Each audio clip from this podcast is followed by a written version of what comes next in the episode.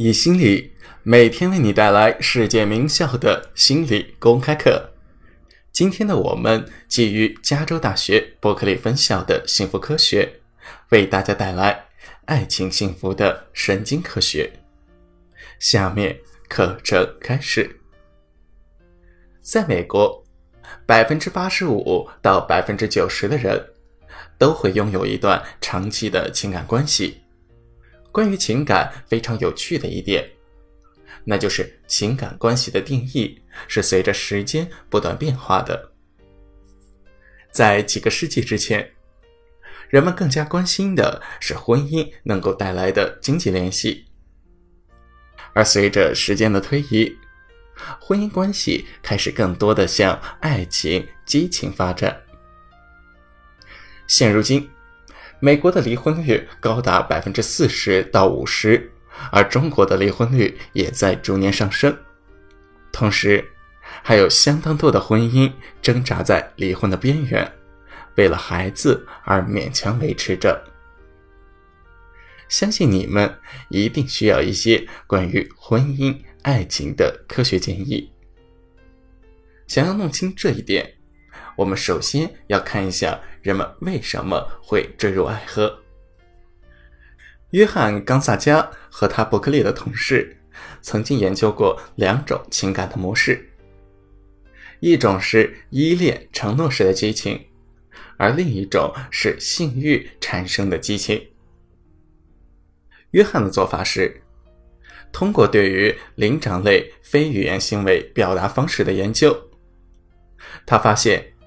当人们想要表达性欲产生的激情时，人们和灵长类都会做一些咬嘴唇或者舔嘴唇的动作；而当我们表达爱与奉献时，我们倾向于采取张开双臂、脑袋微侧、热情微笑这些表达方式。约翰的研究表明，正是这些特定的表达。带领着人们进入到爱情和欲望的状态。当我们展示那些有爱的动作，比如说脑袋微倾、开放姿态、温暖微笑的时候，催产素会大量的释放到我们的血液当中。而那些比如说舔嘴唇之类的动作进行时，催产素实际上并没有明显的升高。催产素是什么呢？催产素就像是一种信任、奉献、善良的神经化学推动者。它是一种神经肽，它不仅在大脑中发挥着作用，而且会随着血液流动到你身体的各个器官。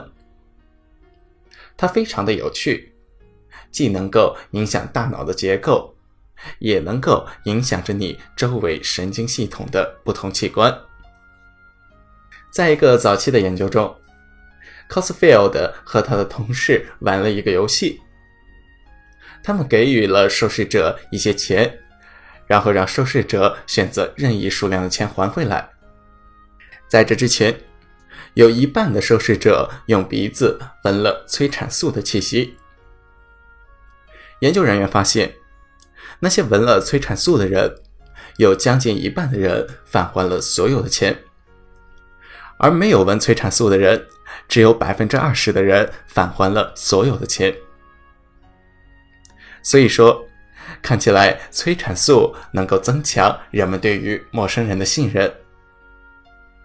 萨卡特和汤姆·因塞尔在研究中发现，有一种草原田鼠，它们一夫一妻的比率要远高于同种的田鼠。这是因为他们大脑中催产素的水平更高。已经有非人类物种的研究显示，如果你给一个个体注射催产素，它将会变得更加的乐于去照顾身边的其他生物，而不只是他们的后代，还包括其他个体的后代乃至其他物种的后代。UCLA 的泰勒在他的研究中发现。高水平的催产素能够降低荷尔蒙压力，比如说身体的皮质醇，而这个同时也能够降低血压。增加心脏的血液供给能力。高水平的催产素同样也能够降低杏仁核的活跃度，而大脑的杏仁核和负面的情绪密切相关。所以说，催产素不仅能够帮我们建立链接和信任，也能够平息我们的应激反应。所以说，催产素确实是家庭、友情、社会连结的重要推动者。